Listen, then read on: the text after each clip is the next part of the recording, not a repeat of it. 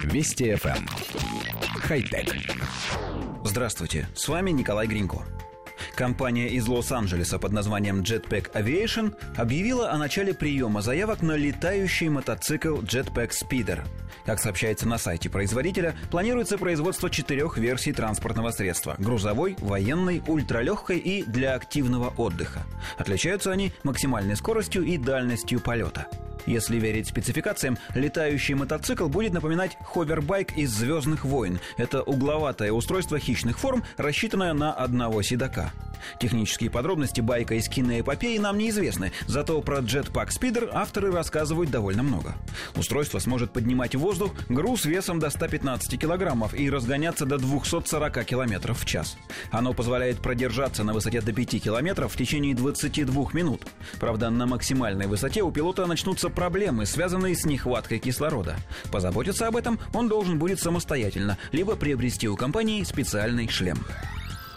Коллектив редакции нашей программы помнит, что первые видеоролики с летающими ранцами, которые появились в сети несколько лет назад, вызывали стабильный интерес общественности, но совершенно не казались началом каких-то глобальных перемен. А сегодня даже такие гиганты, как Боинг, всерьез занимаются разработкой такси-дронов, летающих персональных автомобилей и прочей экзотики. Рынок осознал, что в этой забаве скрыты огромные перспективы. Но для повсеместного распространения ховербайков и аэромобилей нужны не только технологические разработки. Перед летающим транспортом стоит огромное количество проблем и препятствий. И главное – это отсутствие в большинстве стран правил воздушного движения для гражданских лиц. До тех пор, пока в мире не утрясут юридический статус летающих частников, ховерборды не завоюют небо. Понадобятся учебные заведения, в которых любой желающий сможет получить лицензию пилота, точно так же, как сегодня получают автомобильные права. Потребуется какое-то разграничение воздушного пространства, диспетчерские и контрольные службы, правила гражданских полетов.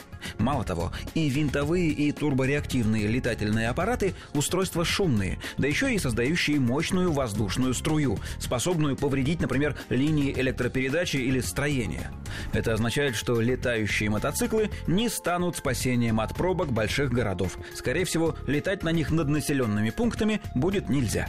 В общем, несмотря на бурный рост и стремительный прогресс индивидуальных летательных аппаратов, до их повсеместного распространения еще довольно далеко.